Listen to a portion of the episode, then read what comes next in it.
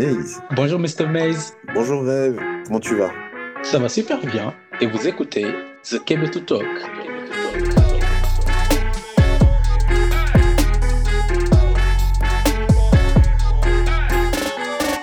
Bonjour à tous et bienvenue sur ce nouvel épisode du Québec to Talk. Aujourd'hui, nous allons parler des données personnelles. On a autour de la table Absatou, Awa et Nati Seidi. Donc, je te laisse la parole, Mr. Maze. Donc, euh, on va commencer par se présenter. Donc, on va faire un tour de table. Donc, Awa, Absatou, je vous laisse vous présenter. Je commence du coup, vu que tu as cité mon prénom premier, le piège. Bonjour, bonsoir, je m'appelle Awa. Moi, je, je, fais un podcast déjà sur le, un peu le sujet dont on va parler aujourd'hui sur une nouvelle technologie qui s'appelle tête à tech. Euh, il y a une cinquantaine d'épisodes, vous n'êtes pas tous obligés de les écouter. Euh, en parallèle, je suis dans deux associations, toujours dans la tech. Une qui s'appelle le Mouton Numérique, euh, pareil, qui est sur les penseurs du numérique, et Diversity Days, qui est sur, euh, pour apporter plus de diversité dans les, dans les métiers des nouvelles technologies. Super. Et à côté, pour gagner de l'argent, quand même, je suis consultante. D'accord. T'es consultante dans une boîte en particulier ou t'as pas envie de la, Non, je la citerai pas, c'est pas, pas important. Ok, très bien. Consultante dans quel domaine? Euh, Innovation, nouvelles technologies, tout ça. Oh, top. Ok, super. Absatou? Bonsoir, je m'appelle Absatou. C'est Absatou sur Twitter. Je suis, euh, à la base, je suis consultante en communication institutionnelle. donc, je travaille beaucoup avec les gouvernements, ministères, etc sur leur com. Et je fais aussi pas mal de, je travaille quand même sur les campagnes politiques, campagnes présidentielles, municipales, etc. Donc euh, là où les données personnelles pour moi sont intéressantes, c'est que c'est un, outil de travail. Donc j'ai toujours utilisé les réseaux sociaux comme outil de travail depuis très, depuis le début en fait. Je pense que je suis sur Twitter depuis 2008. ah oui, euh, t'as fait mieux, voilà. as fait mieux moi, depuis 2009. Ah oui, on était quand, quand, je suis arrivée sur Twitter, on était quatre personnes. Incroyable. En fait, à l'époque, j'étais sur un peu sur tous les réseaux. Je, testais un peu tout. J'étais sur les forums, les trucs. Et, Facebook et Twitter, c'était les par excellence. En fait, c'était les outils euh, de communication pour moi. Donc, quand je suis rentrée, je me suis, euh, je me suis professionnalisée. Après, j'ai eu une expérience euh, dans trois ministères je suis actuellement dans le ministère de l'économie sociale, solidaire et de la microfinance, en conseiller technique. Donc euh, voilà. Donc voilà, bah écoutez, donc super, super. Donc euh, oui, le petit détail aussi que j'ai pas mentionné par rapport aux données personnelles, bah, je pense que rêve c'est pour toi aussi parce que nous de base on est juriste, donc nous c'est ce qui nous parle de suite en fait lorsqu'on lorsqu'on parle d'utilisation de, en fait des réseaux sociaux notamment. Et c'est vrai qu'on s'est dit, en fait, justement, suite au trade qu'a fait Absatou sur Twitter, on s'est dit qu'on allait voilà, échanger un, peu plus en profondeur en fait, sur ce sujet-là et voir en fait euh, comment on pouvait euh, développer justement euh, les, petites bribes d'arguments qu'on avait eus. Et, voilà, on a trouvé que c'était intéressant d'y revenir. Donc voilà. Donc, The Great Hack, Debriefing, grosso modo. C'est ça l'idée de ce podcast d'aujourd'hui. Donc, je pense que vous avez tous vu donc, The Great Hack. On va peut-être commencer par Absatou, un peu ce que tu en penses. Alors, euh, en fait, moi, j'ai, découvert le, documentaire euh, via un article de presse, en fait, qu'il annonçait. Et l'aspect qui m'a intéressé, parce que j'ai un peu suivi l'affaire euh, à l'époque, l'aspect qui m'intéressait, c'était évidemment l'aspect politique. Donc, c'est, toujours ce qui m'intéresse. C'est voir comment, concrètement, parce que, bon, je trouve qu'à l'époque, c'était pas assez bien expliqué. On savait pas trop exactement de quoi il s'agissait. On a mhm. beaucoup parlé de conspiration, de, etc. Donc, je voulais savoir exactement comment ils avaient intervenu euh, dans la campagne. Et bon, contrairement à beaucoup de gens, parce que j'ai vu les réactions, contrairement à beaucoup de gens, j'ai trouvé que euh, Cambridge Analytica, en soi, pour moi, ils ont juste utilisé ils ont utilisé euh, des outils qui étaient à disposition. Et c'est un peu ce que j'ai expliqué euh, dans mon trade. Bon, euh, malheureusement, c'est une agence qui n'est pas anodine, c'est une agence qui s'est formée sur la base de d'une idéologie On va mhm. dire, c'est même pas, c'est même pas des orientations politiques. C'est sur la base d'idéologie. C'est Steve Bannon qui est derrière et qui ont mhm. fait qu'il a tout un plan pour euh, la redéfinition de l'Europe, de l'Occident, de la politique occidentale. Mhm. Et donc, ils ont utilisé des outils qui existaient, comme eux, euh, en fonction de ce qui les arrangeait, on va dire ils voulaient, ils, avaient un but précis, ils ont utilisé un outil dans ce but. Et ce que j'ai trouvé dommage, c'est que ce soit des jeunes aujourd'hui qui se disent lanceurs d'alerte, qui étaient au cœur de ce système, qui ont fourni euh, les moyens, qui ont élaboré des stratégies et qui aujourd'hui veulent se poser en, en, en sauveur ou je ne sais pas. Mhm. Euh, d'un coup, ils ont trouvé, voilà, comme on dit en anglais, leur moral compass. Alors que Bon, dans le documentaire, surtout avec la fille, ça se voit qu'elle n'est pas si, euh, elle n'a pas tant de remords que ça. Des fois, dans ses réactions, on a plus l'impression que elle a envie de dire ah vous avez vu j'ai fait partie de ça j'ai fait partie de ceux dont on est en train de parler aujourd'hui. Qui sont devant les tribunaux etc je suis un peu actrice de ça. C'était plus ça que quelqu'un qui avait des remords donc, tu parles réagi... de Kaiser. Hein. Voilà, c'est ça. Kaiser. Exactement. Donc moi, j'ai réagi par rapport à ça parce que c'est ce qui m'avait choqué. C'est que ce soit des jeunes qui, surtout dans le contexte actuel où euh, toutes les révolutions partent de de jeunes qui se mobilisent sur les réseaux sociaux, etc. Mhm. J'ai fait cette petite analyse personnelle où je me suis dit, en fait, tant qu'on est jeune, on ne peut pas diriger parce qu'on n'a pas assez de recul peut-être. Donc j'ai fait un peu une analyse on va dire, psychologique ou un peu sociale, mmh. la chose, c'est que on est au cœur des systèmes, on amène l'innovation, on a l'innovation effectivement, mais on n'arrive pas à avoir ce recul ou cette sagesse qui nous permet de mettre notre innovation, notre capacité à créer de nouvelles choses au service du bien c'est toujours au service de, de soi-même. En fait, on se sert soi-même. Parce que quand on voit le cas de Brittany, à la fin, c'est quelqu'un qui a eu accès à des cercles des, des, cercles d'influence, voilà, qui a eu de l'argent. Et puis ce que j'ai trouvé un peu ironique, c'est que son, elle, sa, son interview, il commence à Bali dans une piscine, tu vois, avec son, ses lunettes de soleil et tout. Donc voilà, il y a un décalage entre. Je suis d'accord. Oui, il y, a, un décalage entre ce qu'elle euh, prétend dénoncer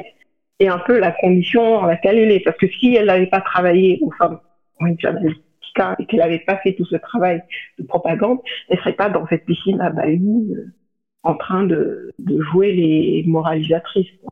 Donc ça, c'était mon, c'était, c'était surtout par rapport à ça que je, je réagissais.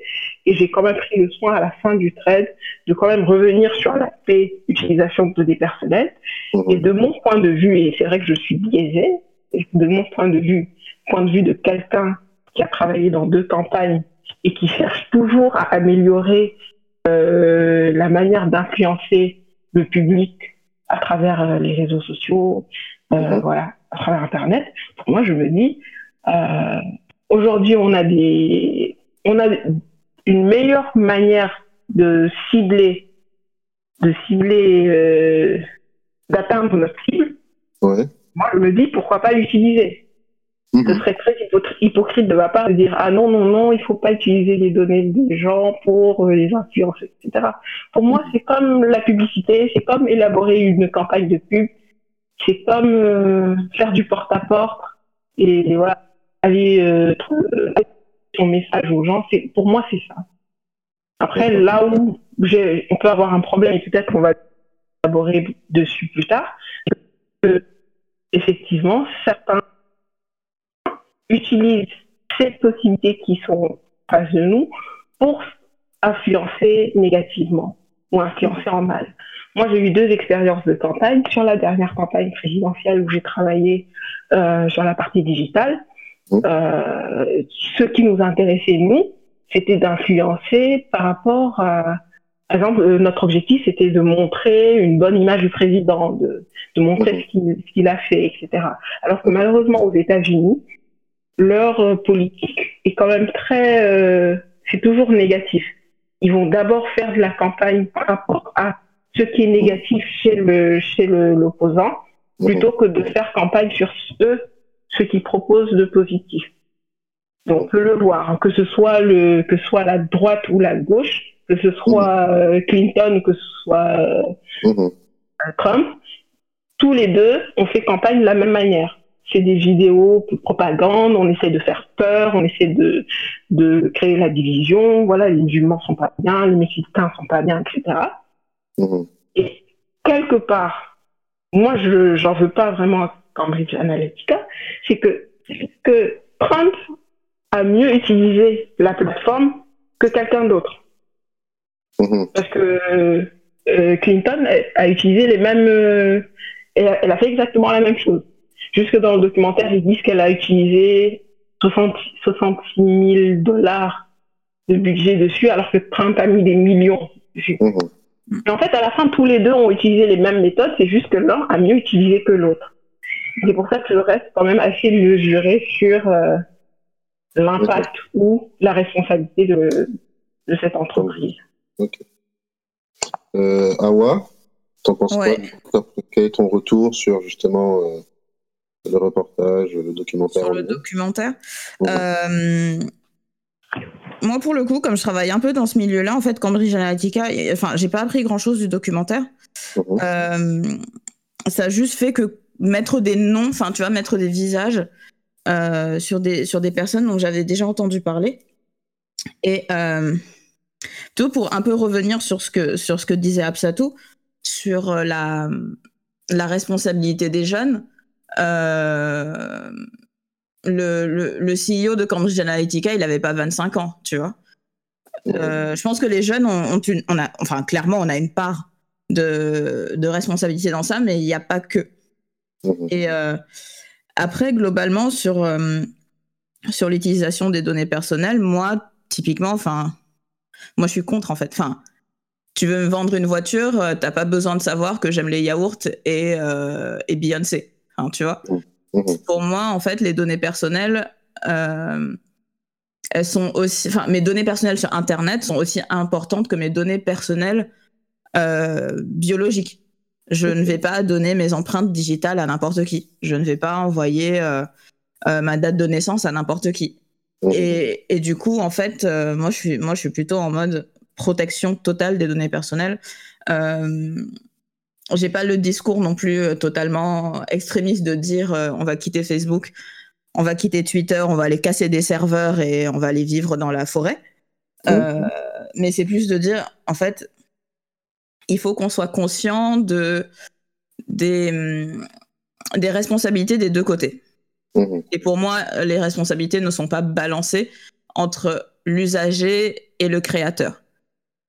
C'est-à-dire, on peut pas, on peut pas dire c'est autant la faute de Facebook que euh, de ma tante qui poste des photos. Non, c'est beaucoup plus la responsabilité de Facebook que ce n'est de, euh, de l'usager.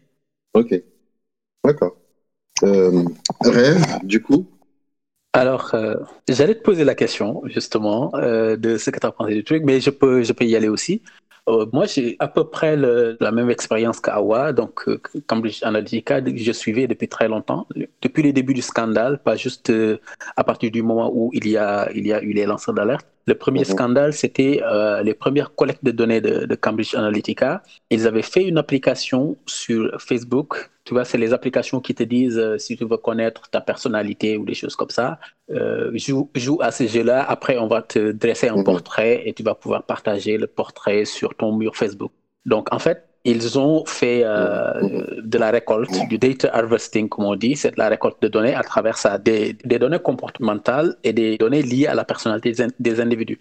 Et donc, ils l'ont récupéré à partir de là des choses que les gens leur ont données sans s'en rendre compte qu'en fait c'était à d'autres fins que euh, donc ce qui leur était promis sur l'application. Et ensuite, ils ont acheté des données à Facebook parce que Facebook vend la donnée, euh, les données des gens. Donc ça, euh, je ne sais pas si, si beaucoup de monde le savent, mais bon, comme Facebook c'est gratuit, c'est qu'on est forcément le produit. Et en quoi on est le produit? On est le produit parce qu'on donne à Facebook des données de comportement directement ou de manière indirecte mhm. par la façon dont on utilise l'appli, par la façon dont nos contacts utilisent l'appli, etc. Donc moi, à partir du premier scandale, j'ai commencé à suivre l'histoire de, de, Cambridge Analytica jusqu'à ce que ça explose avec euh, la journaliste Cal Wells qui est, qui est passée un peu vite fait dans, dans le, documentaire, mais elle a fait un TED Talk qui est super intéressant, euh, justement sur euh, l'utilisation des données personnelles mobilisées mhm. pour des campagnes politiques. Donc, euh, en réalité, The Great, The Great Hack ne m'a pas beaucoup appris sur Cambridge Analytica, mais par contre, ça m'a donné euh, une perspective sur la façon dont les, euh, les responsables mm. de Cambridge Analytica ont manipulé mm. les gens, parce qu'il faut le dire, hein, c'est pas juste de l'utilisation de données pour de la communication. Pour de la communication, ce n'est pas juste de l'influence, c'est de la manipulation. C'est-à-dire que l'influence peut être une influence, par exemple, qui est explicite, dans le sens où tu portes un discours qui a pour but de convaincre, et donc là, tu présentes tes arguments à la personne et la personne est convaincue ou pas. La manipulation, à l'inverse, c'est d'avancer tout un ensemble d'arguments ou d'éléments de communication avec un but qui est autre que le but qui est annoncé. Et dans, dans, dans, dans l'histoire de Cambridge Analytica, ça arrive plus de la manipulation. Bon, tu me diras que même dans les campagnes traditionnelles, il y en a. Mais ce n'est pas? Parce que ça existe dans les campagnes traditionnelles qu'il faut les tolérer dans d'autres circonstances. Et on peut aussi faire une critique de, de ces choses-là dans les campagnes traditionnelles. Donc, euh, moi, c'est toutes ces choses-là qui m'ont intéressé dans le, dans le documentaire. Après, bon, il y a quelques autres questions, mais on va revenir sur ça. Je vais quand même te laisser euh, nous donner tes impressions sur, le, sur le documentaire. Ben, en fait, moi, c'est simple. C'est c'est la suite logique de ce que tu viens de dire, en fait. Parce que moi, c'est vraiment sur ça que j'ai déporté. Ce qui avait attiré mon attention, c'est principalement le fait que, un, ben, en fait, Cambridge Analytica, elle avait effectivement euh, chopé les données chez Facebook. En gros, elle est partie acheter euh, tout un tas de données. Deux, il y a Facebook qui dit non, mais en fait, je savais pas euh, qu'ils avaient récolté autant de données et qu'il y a des choses pour lesquelles on n'était pas du tout au courant. En tout cas, moi, Zuckerberg, j'étais pas au courant. Deuxième point. Troisième point, il y a Cambridge Analytica donc, qui a utilisé ces données, mais qui a fait de la manipulation. C'est-à-dire que ce n'est pas uniquement je travaille sur de la collecte de données, je cible, je cherche, ainsi de suite. Non. Là, pour le coup, ils ont vraiment manipulé une population. C'est-à-dire qu'ils sont partis chercher des gens qui étaient indécis. Ils ont repéré des, un, un, panel de personnes qui étaient indécis ou en tout cas qui ne savaient pas pour qui ils allaient voter. Ils ont décidé de, manipuler cette catégorie de population-là et de se dire, eux, je vais leur balancer H24 des images, des messages, des textes, des trucs qui vont euh, les influer pour soit détester une telle communauté ou, soit euh, aimer une autre en fait. Moi, c'est cet aspect de manipulation-là qui m'a particulièrement choqué. Après la collecte en tant que telle, euh, ça, on sait, on sait ce qu'il en est. Il y a effectivement quand ça tu dis qu'il y a une responsabilité des jeunes, je, je, je, je l'entends, mais effectivement, je, je serais David Awa dans le sens où voilà, c'est des responsabilités un peu partagées quand même, mais on reviendra. On en... Mais je pense que voilà, la chose la plus importante qu'il faille tirer de ce reportage-là, c'est l'aspect manipulation qui, pour moi, euh, montre que avec des données personnelles, on peut aller au-delà juste du simple ciblage. On peut vraiment manipuler des gens, population. Là, pour le, le reportage a été très clair hein, parce que Edge Analytica est parti travailler dans des pays tels que euh, Trinidad, et Tobago. Euh, ils sont partis aussi en Inde. Ils ont expérimenté aussi leurs outils. Ils ont vraiment expérimenté dans certains pays et surtout au niveau politique leurs outils pour s'assurer que leur technique de, manipulation fonctionne parce qu'ils ont vraiment pu euh, avoir la preuve que ça fonctionne. Après la proposer à Trump et lui dire que bah en fait voilà on peut vraiment changer en tout cas faire pencher euh, des votes euh, sur, sur, sur, toi. Quoi. En ce sens-là, franchement, moi je trouve ça euh, c'est vraiment le truc qui m'a choqué. Donc, donc voilà. Et, et du coup, il faudrait bien qu'on revienne sur, sur, sur un élément. J'aimerais bien qu'on revienne sur ce que tu disais, sur le fait que les jeunes, au final, ils sont en partie responsables du fait que ben, bah, leurs données, en fait, euh, elles leur échappent parce qu'en fait, en gros, ce que tu sous-entends, c'est qu'en fait, ils donnent leur consentement à ce qu'on utilise leurs données. Euh, alors, attention, il y a deux, deux aspects. Quand je parlais des jeunes, c'est vrai que j'en ai, j'ai, aussi parlé de l'aspect euh, euh, session, on va dire, des données. Mais quand je parle des jeunes, je parlais plus euh, par rapport aux jeunes qui étaient dans le projet Cambridge Analytica, qui ont participé au montage de cette entreprise qui ont participé aux stratégies qui ont été déployées et qui après se sont posés en victimes, on va dire, euh, mm. comme s'ils ne savaient pas exactement en fait euh, jusqu'où ce qu'ils ont fait aller. Donc j'ai trouvé que c'était un peu hypocrite. Voilà. D'accord. Maintenant, mais pour répondre à ta question par rapport euh, au partage des données, là aussi mm-hmm. je pense qu'on a une responsabilité. Mhm. Parce que bon, j'ai eu les discussions, j'ai vu les discussions sur Twitter où on dit oui, mais euh, sur Facebook, moi j'ai pas, j'ai pas autorisé à ce qu'on utilise des données. Mais à partir du moment où tu crées un compte et que tu es sur Facebook régulièrement, que tu es sur Twitter, bon Twitter c'est pas, pas connu, mais sur Facebook, tu sais que les, les données sont utilisées. Mhm. Parce qu'il y a eu pas mal d'articles de, presse, il y a pas eu pas mal d'alertes dessus.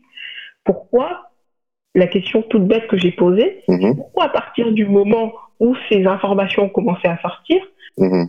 les gens ne sont pas désabonnés en masse de Facebook? Au contraire, ils ont continué à utiliser. Quand Cambridge Analytica est arrivé, le scandale est sorti, on a découvert encore une plus grande ampleur. On est à un an après, il n'y a toujours rien, il n'y a pas eu de, il a pas eu de conséquences directes. Je veux dire, les gens sont toujours sur Facebook, ils utilisent tout le temps, ils Mhm. continuent à partager leurs informations, et il y a un détail d'informations que moi je ne cautionne pas Mhm. j'ai pas besoin de lire les j'ai pas besoin de lire euh, les conditions d'utilisation pour savoir que c'est quand même aller trop loin de donner certains types d'informations Mhm. tu vois? Sur sur Facebook les gens sont euh, moi ce que je trouve c'est que les gens sont un peu trop euh, transparents Ouais. par rapport à ce qu'ils partagent sur les réseaux. Mais et, et ce que je trouve encore pire, c'est qu'à partir du moment où on sait que Facebook utilise à mauvais escient les données des gens, pourquoi est-ce que il n'y a pas eu un désabonnement massif à un moment ou bien quand on regarde aujourd'hui le comportement des gens sur Facebook, on voit pas euh, plus de prudence en fait. C'est toujours la même chose, on partage. Moi, j'ai l'impression que. En fait, j'ai l'impression que les gens n'ont pas le niveau d'information que tu penses sur, euh, sur l'usage de leurs données. Mhm. Justement, j'ai l'impression que tu as pas mal de gens qui se disent euh, Ah, mais c'est bon, mes données, elles sont juste utilisées pour mettre des publicités, et c'est tout. Et qui voient pas que ça va jusqu'à la manipulation qu'il y a derrière. Et, euh, et sur tout le côté de, de, de quitter Facebook, moi, je trouve que c'est hyper difficile, en fait. Enfin, même en, même en sachant tout ce que je sais, euh, c'est hyper compliqué parce que bah, je vis à l'étranger, j'ai toute ma famille euh, au Sénégal. Bah ouais, en fait, euh, ils ont, ils aiment pas tous WhatsApp, ils aiment pas, ils sont, en fait, ils sont pas sur Twitter. Donc en fait, Facebook, ça reste une bonne partie de mon lien avec ma famille, avec mes amis d'enfance, des choses comme ça. Et euh, et après, bah, t'as as 150 000 euh, entreprises ou autre chose qui n'ont pas de site web parce qu'on leur a dit hein, avoir un site web ça sert à rien, c'est démodé, allez sur Facebook ou euh, des événements qui, qui ne sont que sur Facebook, des groupes qui ne sont que sur Facebook.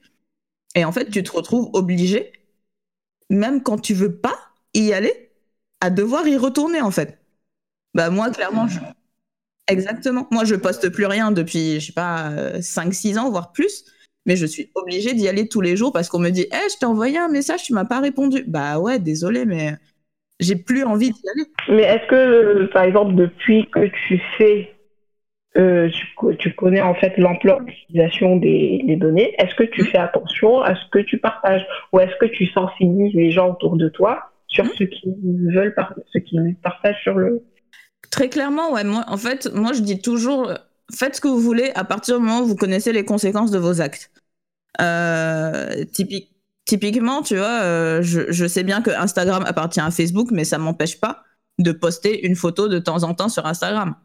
Après, je mets pas la localisation, je dis pas avec qui je suis. Enfin, tu vois, je, donne euh, le minimum d'informations sur les gens autour de moi. Euh, en me disant c'est leur life, ils font ce qu'ils veulent, mais du coup, je poste quand même. Mais, je me dis, je connais les conséquences de mon acte. Moi, ce qui me dérange, c'est quand je vois des préadolescents ou adolescents sur TikTok ou sur Snapchat Mhm. qui activent leur localisation et tu vois sur la Snap Map Oui, exactement ils sont à temps réel, ouais. Ouais, à temps Exactement. réel, ouais. Et quand ils sont chez eux, ils sont en pyjama sur leur euh, sur leur euh, sur leur euh, avatar là, donc tu sais qu'ils sont chez eux. Quand ils sont avec leurs potes, tu les vois ensemble. Enfin, moi, ça me fait peur personnellement. Je veux pas que tu saches où je suis euh, tout le temps en temps réel. Mhm. Et les ados, bah ça. Mais est-ce qu'on ne peut pas considérer que, bon, quand euh, une application donne la possibilité de se géolocaliser, etc., moi, ce que je me dis, c'est que c'est utile pour certains spécifiquement. Ça peut être pour des business, etc. Ça peut être utile. Est-ce que, à partir de ce moment, il faut pas plus aller vers l'éducation, même, on va dire l'éducation numérique des gens? Plutôt que d'aller directement euh, à la répression ou bien à des lois ou un encadrement mm. légal. Oui, oui, non, mais en fait, ce qui est intéressant dans ça, c'est qu'il y a une petite confusion qui existe en fait dans la façon dont ils collectent les données. Ce qui intéresse Facebook, Google et les autres, ce n'est pas que ou exclusivement ce que vous partagez, mais c'est l'utilisation que vous faites de votre, donc de votre plateforme. Si par exemple vous avez tendance à aller euh, dans des groupes, vous avez tendance à cliquer sur des pubs, vous avez tendance à liker des choses, mais sans même commenter, hein, ni rien, ni poster de, photos, ni quoi que ce soit, ou à interagir avec les contenus de, de telle personne plutôt que telle personne, de tel média plutôt que tel média, de vidéos plutôt que d'images, de liens euh, d'articles plutôt que de vidéos. En fait, ce qu'on appelle les métadonnées. Les métadonnées, ce n'est pas le contenu de votre communication, ce sont l'ensemble des, signaux que vous envoyez en communiquant. Par exemple, quand vous sortez de chez vous pour aller à chez moi, euh, Facebook n'a pas besoin de savoir euh, exactement ce que vous allez faire chez moi, mais Facebook a besoin de savoir que vous êtes sorti de chez vous à telle heure et vous êtes allé chez tel autre utilisateur. Donc ça, ça c'est une des, premières confusions. Tu peux être sur la plateforme, ne rien faire sur la plateforme, et quand même euh, alimenter la plateforme en termes de données. La deuxième confusion, c'est que quand on parle par exemple de euh, ce que les Américains ou les anglophones appellent euh, digital illiteracy, c'est en fait l'analphabétisme digital. C'est que les gens ne comprennent pas forcément les interfaces qu'ils utilisent. Mais même s'ils étaient informés, ça ne suffit pas. Parce qu'aujourd'hui, par exemple, euh, il y a l'idée de, mais si vous n'aimez pas Facebook, déconnectez-vous. Mais il se trouve que ça ne marche pas. Parce que Facebook, on les a chopés en train de créer des profils fantômes. Par exemple, Absatou qui, en 2016, est au courant du scandale Cambridge Analytica, décide donc d'effacer son compte Facebook. Sauf que Facebook crée un compte euh, fantôme d'Absatou parce que Absatou a des contacts qui sont encore dans Facebook donc moi, qui ne connais rien à l'utilisation de Facebook, j'ai euh, appuyé sur autoriser Facebook à avoir accès à mes contacts pour pouvoir me suggérer les gens que je connais déjà et qui sont sur Facebook. Sauf que dans les contacts, il y a le contact d'Absatou. Et qu'est-ce que fait Facebook? Facebook prend ton contact et crée un profil fantôme pour pouvoir te vendre de la pub. Ou même si ce n'est pas pour te vendre de la pub, tes informations personnelles vont être utilisées ensuite par Cambridge Analytica, qui va pouvoir te cibler alors que tu n'es pas sur Facebook, mais c'est grâce à des, à, des, à des données de Facebook. Et là, on se rend compte que la responsabilité personnelle ne suffit absolument plus parce que tu n'as même plus, euh, ta seule volonté individuelle ne te permet pas d'échapper à l'emprise de ces, euh, de ces plateformes-là. Donc là, on est obligé d'avoir euh, donc un acteur tiers, ça va être le législateur. Donc le législateur peut être une autorité indépendante, hein. ça peut être l'État, ça peut être un consortium d'entreprises, etc. Ça peut on va peut-être pas avancer jusque-là, parce que là, effectivement, on piète sur sur l'autre partie du Effectivement. Mais en tout, cas, en tout cas, le point que je voulais illustrer, c'était vraiment l'idée de, d'une part, il ne suffit pas de ne pas partager des choses pour que des données soient générées mhm. euh, donc, euh, et utilisées contre vous mhm. ou des fois pour vous. Et il ne suffit pas de se déconnecter pour échapper à l'emprise de ces, euh, de ces réseaux-là. Mhm. on, est, entièrement d'accord. Moi, je, moi je, rejoins effectivement ce que tu viens de dire sur les contenus. C'est vrai que beaucoup de personnes pensent qu'il s'agit de, de de publier du contenu pour que en fait on, considère qu'on utilise ces données alors qu'en fait euh, le simple fait d'avoir ouvert un compte et d'être inactif même peut donner des indications en fait. Mais je vais essayer de reprendre un peu plus de hauteur et revenir sur le fait de la responsabilité des jeunes ou des personnes en tout cas qui s'inscrivent sur ces plateformes. Là ce qui se passe c'est que pour moi je rejoins un, un poil à sur le, la notion d'information.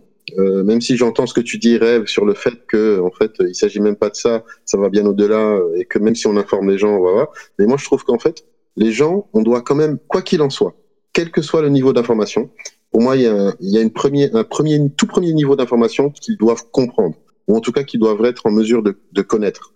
Et, et c'est pour moi, c'est ça qui fait défaut. En fait. C'est-à-dire qu'aujourd'hui. Ah oui, je suis, je suis à 100% d'accord. Voilà. Et, et, et aujourd'hui, en fait, tout le monde s'inscrit sur n'importe quelle plateforme comme ça, du jour au lendemain, parce qu'en fait, on a l'usage, on a l'usage, en fait. On se dit que voilà, c'est pratique, c'est super, c'est nickel, ça me permet de faire des choses, donc je l'utilise. Point. Sauf que moi, je trouve que dès, dès lors qu'on est en face de ce genre d'outils, il aurait fallu en tout cas qu'on ait euh, le minimum d'informations qui consisterait à dire, par exemple, bah, en fait, on va utiliser vos données, on va collecter telles données pour faire ceci, pour faire cela, soit pour vous suggérer de la pub, soit pour mhm. faire ceci, je sais pas. En tout cas, au niveau d'information euh, minimum, ça, il faut systématiquement que la personne, en tout cas, puisse le lire. Aujourd'hui, c'est absolument pas le cas. Effectivement. Ce que je veux dire, c'est qu'aujourd'hui, on a sur toutes ces plateformes-là, on a des CGU qui sont là. Elles sont vraiment présentes pour le. Elles sont super compliquées. Quand je dis qu'elles sont super compliquées, ça veut dire que pour un juriste, même, c'est misère en fait, parce que il mhm. suffit pas juste de la lire et de comprendre en fait. Il suffit de savoir lire entre les lignes, de savoir aller suivre des renvois sur des textes internationaux et parfois d'ailleurs en anglais pour les gens qui ne savent pas lire en anglais. Donc, euh, typiquement sur mm. Facebook, on a, euh, on a effectivement tout un tas de liens qui renvoient vers euh, vers le Privacy Shield, en fait, tout simplement, qui est en gros une pseudo réglementation américaine qui dit respecter en gros voilà les données personnelles dans le monde, quoi. Et, mm. et du coup, ça fait écho, moi, pour moi, à, à cette, cette problématique de, de, de, lecture. Il y a déjà une problématique de lecture qui, qui vraiment est réelle, pareil, vous allez sur Amazon, vous regardez les CGU, c'est c'est juste hallucinant. Mhm. Euh, ouais, mais ça, justement, tu vois, mais qui lit les CGU Enfin. Non, mais justement, oui, justement, déjà, en fait, en fait, je, là, je, soulève deux points. Mhm. Je soulève le premier point, c'est il y a un problème de lisibilité de ce qu'ils proposent en termes de de, de, de, conditions générales, mais il y a aussi le fait que les gens ne lisent pas, parce mhm. que les gens utilisent les outils en se disant, bah moi, c'est un usage, j'ai besoin d'avoir un truc pratique, donc j'y vais. Et ça, pour moi, c'est deux phénomènes déjà qui sont bloquants, en tout cas en termes de, de, de, de, de proposer euh, position de valeur pour essayer de voir évoluer le système. J'ai un troisième point aussi qui me chiffonne beaucoup, c'est que hum, quand effectivement, ça tu disais pourquoi personne n'a réagi, ceci, cela. En fait, ce qui s'est passé ici en France par rapport au RGPD, tu sais, il y avait l'entrée en vigueur en, en, mai 2018. En fait, il y a eu euh, trois grosses semaines. Euh, moi, j'étais dans mon cabinet en fait, et c'était assez drôle de voir en fait ce qui se passe parce que euh, en fait, dans mon cabinet, euh, si tu veux, moi, j'étais un peu transversal en fait.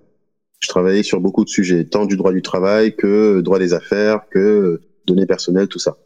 Et en fait, il se trouvait que pendant que il y avait cette période-là où toutes les entreprises devaient se conformer au RGPD, en fait, euh, j'étais à fond sur ce sujet-là et du coup, en fait, on devait nous-mêmes, notre cabinet, se mettre en conformité. Et du coup, on a fait les choses dans l'ordre, c'est-à-dire qu'en fait, on est parti, on a bu euh, les pages du RGPD, tout simplement. Et franchement, je vous, je vous passe les détails. Je peux vous dire à quel point déjà c'est déjà compliqué de se plonger dans ce texte-là qui était super long et super euh, lourd en termes de, de, de, voilà, en termes de juridique tout simplement. Et euh, en fait, ce qui s'est passé, c'est qu'on a appliqué à la lettre ce que disait le RGPD. On s'est rendu compte qu'en appliquant à la lettre ce que dit le RGPD, en fait, euh, potentiellement, tu dis aux gens, en gros, en fait, vous n'allez pas venir sur mon site. En fait, ne surfez pas sur mon site. Clairement. C'est-à-dire qu'en fait, le site qui aujourd'hui est RGPD Compliance, franchement, c'est le site qui, sur lequel tu, dès que tu cliques et tu arrives, tu as une page qui te bloque d'entrée et qui te dit, tu dois lire, un, les, les conditions générales d'utilisation, deux, s'il y a des conditions générales de vente, je sais pas quoi, tu dois les lire, et euh, il faut une charte ou une politique, en tout cas, sur les données personnelles. Tu dois lire ces aspects-là et dire, cocher noir sur blanc, oui, j'accepte, non, je refuse. Auquel cas, si tu refuses, tu ne rentres pas dans le site. En fait, Là, ce que, ce que je viens de dire, là, c'est exactement ce que doit être un site RGPD compliance. Sauf que ce qui s'est passé justement en mai 2018, et là, en fait, j'ai des articles vous envoyez, dont un en particulier qui était super drôle parce que Facebook a initié ça. C'est-à-dire qu'en fait, ils se sont dit, ils ont eu tellement la pression, euh, Google France, euh, que ce soit Google d'ailleurs, hein, il n'y a pas que Facebook, mais Google aussi. Ils ont tellement eu la pression en mai 2018 qu'ils se sont dit, ben, on va essayer de respecter RGPD à fond.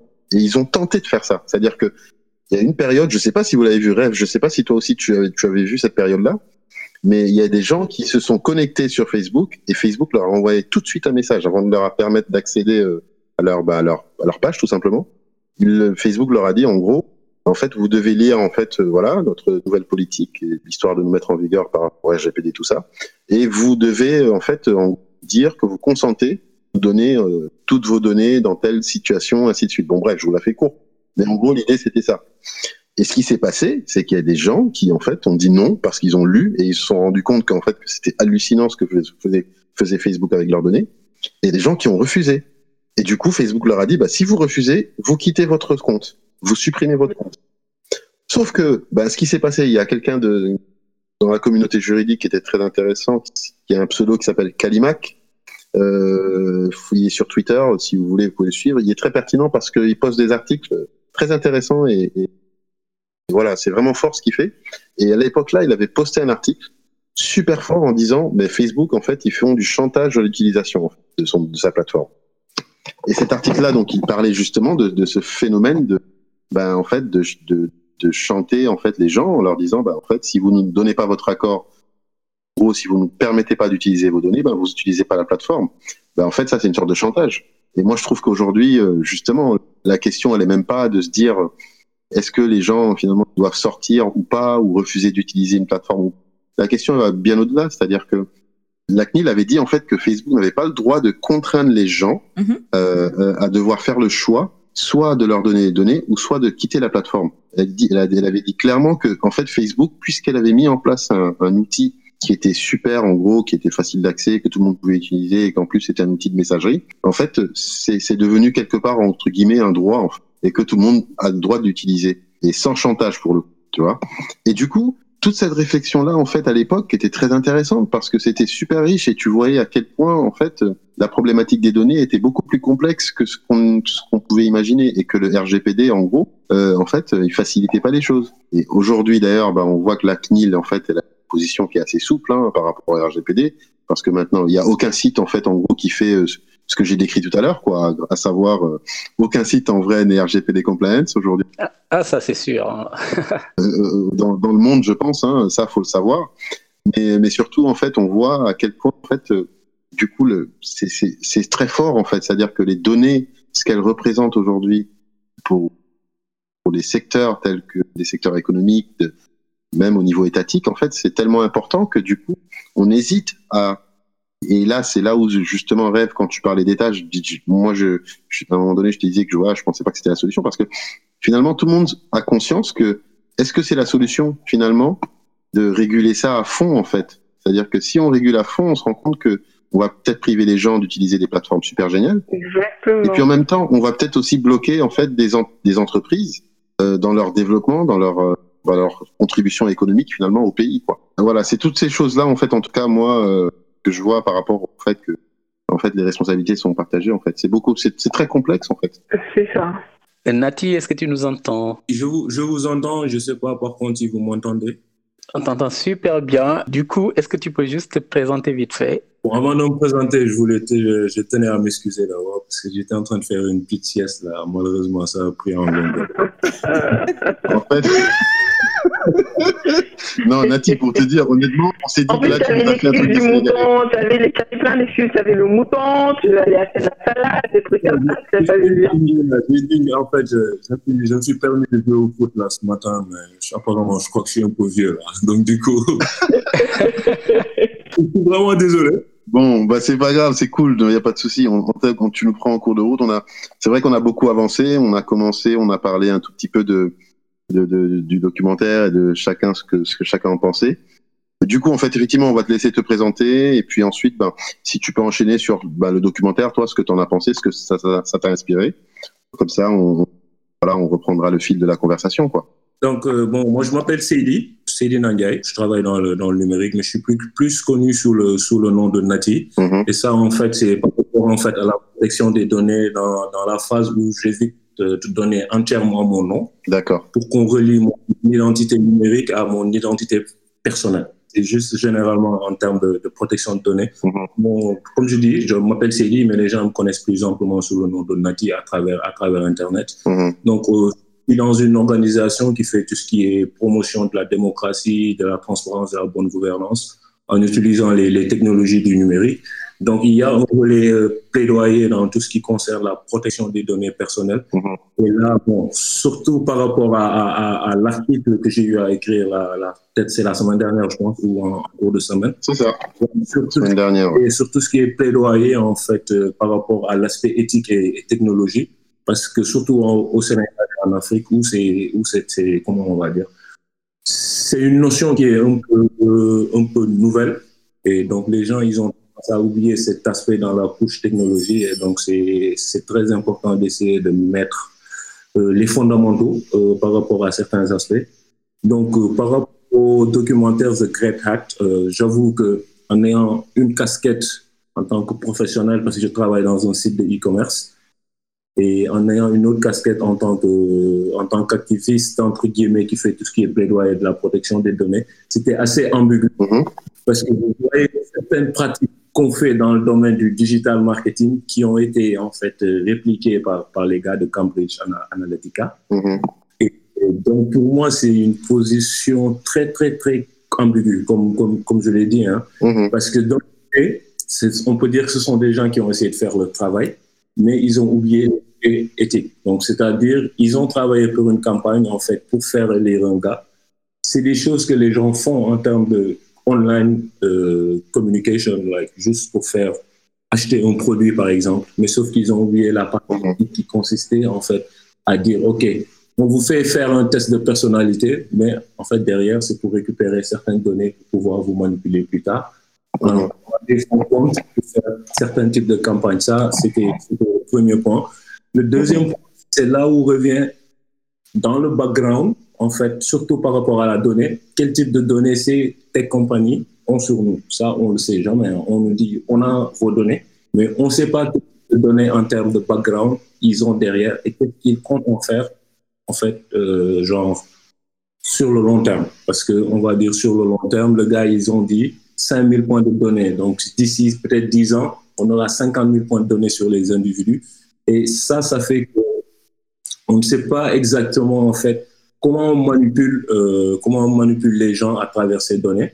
Et nous, ce qu'on c'est peut-être parce que la technologie est là, donc on veut de telle sorte que, les gens puissent garder leur libre arbitre et pour, puissent prendre des décisions, en fait, juste en traitant l'information et en récupérant certains faits dont ils jugent nécessaires par rapport à la prise de décision, mais qu'on laisse les gens prendre leurs décisions eux-mêmes, en fait. OK. Du coup, ça nous mène effectivement à la, à la question éthique. Mais Rêve, je, je pense que tu voulais me répondre en fait sur un point. Ouais, ouais. Du coup, tu vas me répondre et puis après on va passer sur l'éthique parce que c'est bien, il l'a bien introduit du. D'accord. En fait, moi justement, quand tu parles de l'opportunité d'une régulation, mhm. en fait, je ne suis même pas dans une euh, dans une optique d'opportunité ou pas.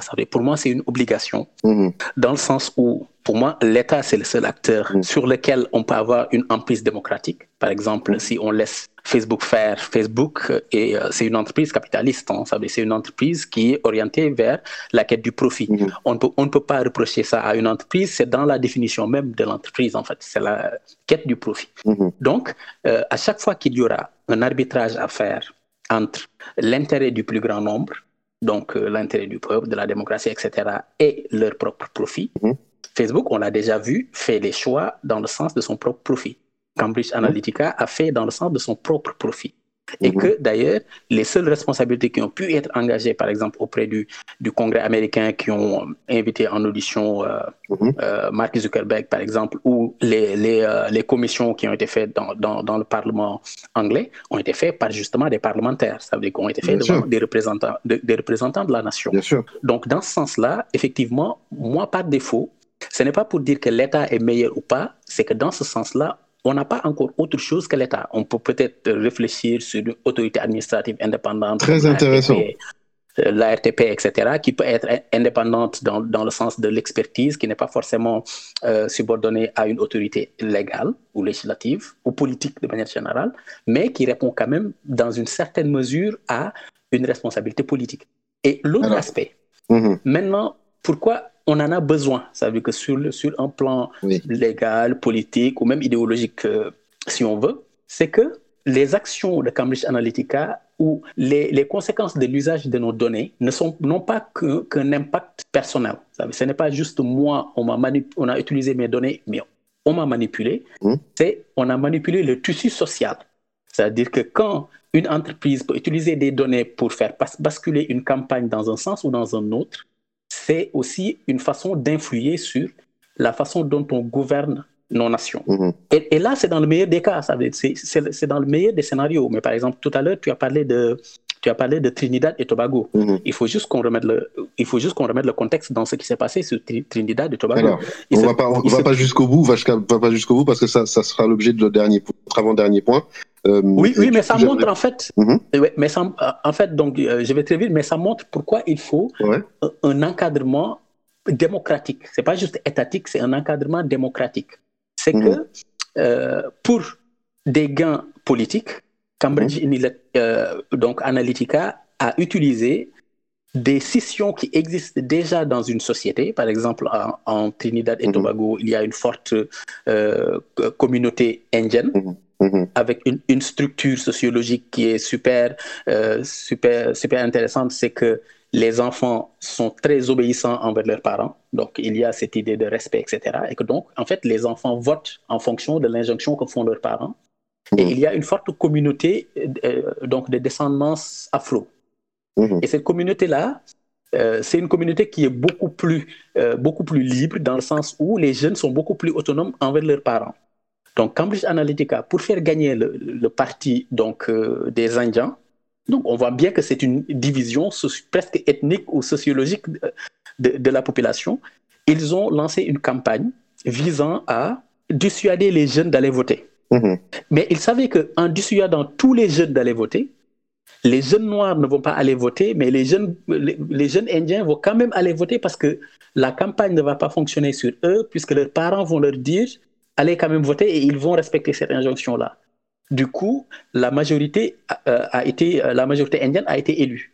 Mhm. Là, ça s'est passé de manière, de manière pacifique, mais ce qui s'est passé en Birmanie est encore, est encore pire. Par exemple, en Birmanie, l'utilisation de, de, de- de- des données sur, sur WhatsApp a déclenché des, des, des campagnes carrément euh, de, de combat entre communautés, par exemple, Ouais. Qui fait que ça peut Mais ça, c'est. et, et aujourd'hui, par exemple, euh, aujourd'hui, euh, c'est pas juste, euh, c'est pas juste Cambridge, Cambridge Analytica, mais par exemple, il y a un rapport de, de Rand Ins- Institute aux, aux États-Unis Mhm. qui montrait que les Russes ont fait une campagne anti-française en, en Centrafrique, Mhm. justement, mais où ils ont monté des populations les uns contre les autres jusqu'à une personne a été lynchée, d'autres personnes ont été agressées, etc. Attends, est-ce que je, je peux dire un truc sur, ça Le truc, c'est que, c'est le truc, c'est que ça, que correspond à la partie euh, intervention étatique. C'est pour ça que je trouvais qu'il y avait un lien intéressant à ce niveau-là. Mais j'aimerais juste qu'on revienne avant d'aller plus loin sur ces, sur ces éléments-là. Revenons sur la partie éthique quand même euh, que Nati a soulevé. Je trouvais que c'était voilà assez intéressant et que ça faisait le lien entre l'utilisation, bah, en fait, que font les utilisateurs de, tous ces outils-là, à savoir effectivement, et, les, les, utilisateurs et aussi les entreprises, à savoir en fait. Euh, il y a un moment donné, les entreprises, elles ont oublié en fait qu'il y avait une éthique là, il y avait un truc à faire en fait. Du coup, Nati, tu peux développer un tout petit peu et, euh, et puis redonner la parole à Wawa, ça peut-être. Ce que, ce que moi je veux dire de, de, de manière générale par rapport à la, à la, à la technologie, c'est que on va dire que puisqu'on parle de technologie, c'est un peu, c'est comme le monde, et on va dire qu'il est assez binaire. Donc il y a Awa dans la dans la dans la boucle parce qu'on a eu cette discussion, je pense, euh, il y a deux jours. Ouais. Donc je disais que d'une manière générale, soit il y a le bien et, et soit il y a le mal, hein, de manière générale. Et aujourd'hui, pour moi, la technologie est fait partie de notre quotidien, comme quand on prend une voiture ou comme quand on respire. Ça, on ne peut plus, on peut plus, euh, euh, comment dire, on peut plus, on peut plus le nier. Donc c'est quelque chose d'acquis. Et donc, à partir du moment où notre technologie, la technologie fait partie de notre quotidien, on est censé mettre euh, en place, soit c'est un plaidoyer ou soit c'est un principe de manière générale où, OK, il y a certaines pratiques à ne pas faire de manière générale parce que c'est pas, c'est pas bien. Donc, on, quand on te dit qu'on met des caméras de surveillance, en fait, c'est pour des mesures de sécurité, mais c'est pas pour autant derrière récupérer en fait l'activité des gens et en faire derrière Mm. peut-être un outil de chantage, on va dire. On te dit, OK, Ah on t'a vu ici à telle ou telle heure. Mhm. Qu'est-ce que tu fais là-bas? Si tu me dis pas ce que je fais, je publie ça en fait, dans- en fait dans les réseaux pour te dire ah vous avez telle ou telle personne qui par exemple a l'habitude de faire un plaidoyer sur certains types de discours, mais cette personne-là elle passe son temps par exemple à fréquenter la ville la nuit. Donc tu, vous voyez ce que je veux dire? Certes on Bien utilise sûr, la bien sûr. techno- ouais, Ouais. on utilise la technologie. C'est pour cela que dans mon article j'avais donné l'exemple du drone Mhm. parce que on a des drones aujourd'hui en, en période de guerre qui sont censés tirer des missiles. Mm. On a d'autres drones, en fait, par exemple au Rwanda, qui livrent des, des, des médicaments. Mhm. Donc aujourd'hui, on se dit que on a un outil qu'on peut utiliser pour faire du bien, mais aussi également on a un outil pour faire du mal. Et j'aimerais bien en fait faire un petit saut en fait euh, en arrière euh, pour dire que par exemple, la propagande, elle a, elle a toujours existé. hein. Genre, si on prend l'exemple du génocide au Rwanda, c'est les gens, ils ont utilisé la radio et la, et la, et la télé. Ouais, Radio Mille Collines, ouais. Yeah. Donc, c'est ce qu'on a utilisé pour faire la propagande d'un discours génocidaire. On utilise également la radio ou la télé pour faire la campagne pour élire des présidents.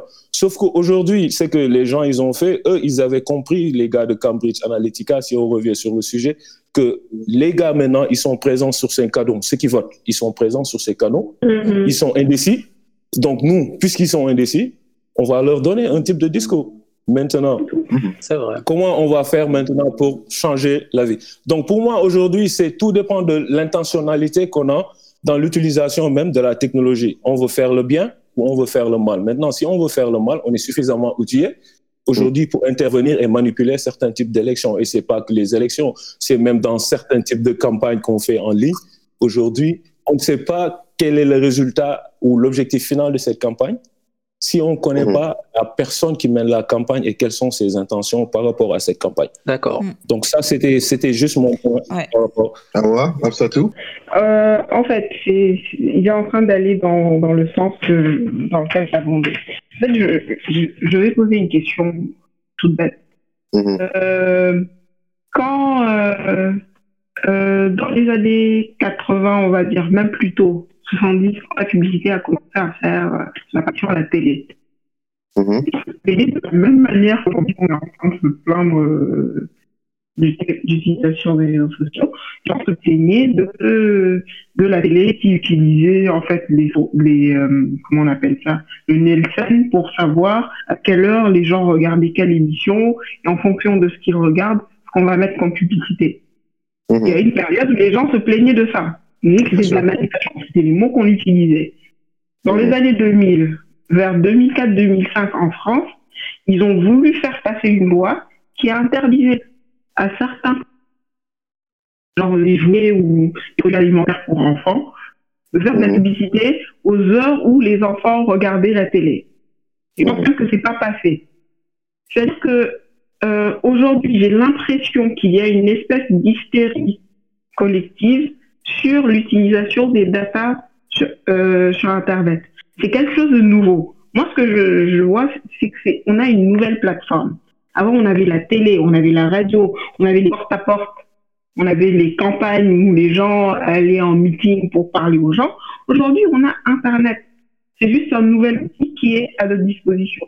Est-ce qu'on n'est pas en train de d'exagérer un peu ou de, de paniquer? Par rapport juste à un nouvel outil qu'on ne sait pas encore comment utiliser exactement Parce que justement, quand on donne l'exemple de la Birmanie, moi je ne suis pas d'accord du tout que la Birmanie s'est enflammée à cause des réseaux sociaux. Parce que moi, ça fait un moment que je suis ce qui se passe euh, par rapport aux, Rohingyas. Et c'était bien avant l'avènement des réseaux sociaux. Justement, pendant un temps, on avait beaucoup de mal à communiquer sur ce, sur euh, ce génocide parce que c'était pratiquement absent d'Internet. Les gens en parlaient pas. C'était très difficile d'avoir des informations dessus. Tout ce qui se passait se passait sur le terrain. Donc, euh, d'accord, Internet permet d'amplifier certains faits. Oui, c'était surtout ça mon propos. Voilà, Internet permet de, ça va, en fait, tout va beaucoup plus vite avec Internet. Et au Sénégal, on est en train de le voir. On est en train de voir un phénomène. Il y a certains mouvements de haine, il y a certains mouvements communautaristes, même si les gens veulent pas en parler forcément, ils sont en train de, de prendre corps grâce aux réseaux sociaux. Parce qu'avant, ce qu'on pouvait se dire entre deux ou trois personnes euh, chez soi, Aujourd'hui, on trouve quelqu'un d'autre qui le dit sur les réseaux qu'on connaît forcément, et tout de suite, les gens trouvent, voilà, ça prend. La mayonnaise, elle prend. Parce que sur WhatsApp ou sur Facebook, etc., il y a des gens qui pensent pareil. Il faut remettre les choses dans leur contexte pour moi. C'est que c'est un nouvel outil, mais il faut comprendre que tout va beaucoup plus vite avec ce, ce- nouvel outil. Maintenant, quand on parle de régulation, est-ce qu'il faut aller vers la régulation d'Internet ou est-ce qu'il faut plutôt calquer le modèle de régulation qui existe déjà en dehors des réseaux sociaux et dire quand quelqu'un commet une infraction qui est euh, commise sur les réseaux sociaux plutôt que sur une autre plateforme, la même loi s'applique. Pourquoi? Parce que aujourd'hui, Internet, c'est plus que juste poster du contenu. Quand on parle des RGPD, pourquoi est-ce que c'est difficile à appliquer? Aujourd'hui, on utilise Internet pour acheter. On utilise Internet pour communiquer. on l'utilise pour trouver de l'emploi, on l'utilise pour faire du networking.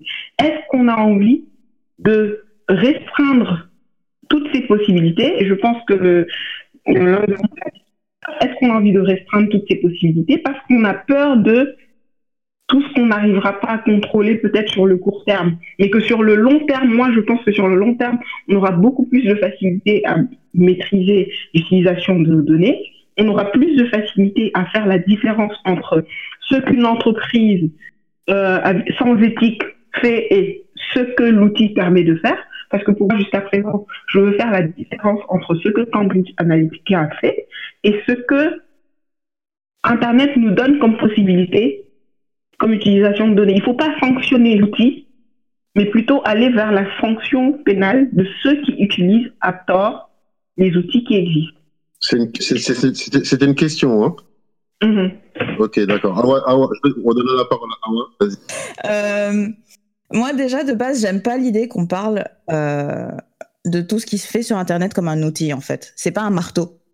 Moi, je le vois vraiment pas comme ça. Je pense pas que ça soit. Parce que pour moi, un outil est neutre. C'est-à-dire que ton marteau, il fait ni le bien ni le mal. Euh, mais pour moi, c'est comme si on disait. Euh, si on reprend Facebook, qui était le. Facebook et Cambridge Analytica, qui étaient des sujets de The Great Hack, pour moi, en fait, c'est comme si on avait mis dans les mains de l'utilisateur un marteau et avec un manche qui était rempli de clous rouillés et qu'on lui disait mais t'as pas le choix, tu ne peux utiliser que ça et l'utilisateur bah, il est obligé de le prendre dans ses mains et de se couper à chaque fois qu'il l'utilise mais il n'a pas le choix, il n'a que ça. Et, pour moi en fait c'est pour ça que je dis du coup c'est pas neutre en fait. Facebook ou toutes ces euh, toutes ces autres entreprises d'ailleurs qu'on ne cite pas mais que Amazon, Twitter, euh, Netflix, Tesla, tout ce que tu veux. Euh, aujourd'hui, en fait, ils font. Ils créent des outils qui ne sont faits que pour euh, récolter des données et les vendre. pour moi, ce sont les acteurs de, ce que euh, ce qu'une chercheuse dont j'ai oublié le nom appelle le capitalisme de surveillance. Et globalement, le capitalisme de surveillance, c'est quoi? C'est juste euh, créer des outils qui permettent de prédire et de modifier les comportements humains. C'est que ça. Avec le but derrière, bah, comme son nom l'indique, capitalisme de surveillance, de générer des revenus. Et euh, c'est problématique. C'est problématique parce que, comme on le disait, ces entreprises font le choix de se faire de l'argent plutôt que de respecter la société, que de respecter le processus démocratique euh, ou de juste suivre les règles établies.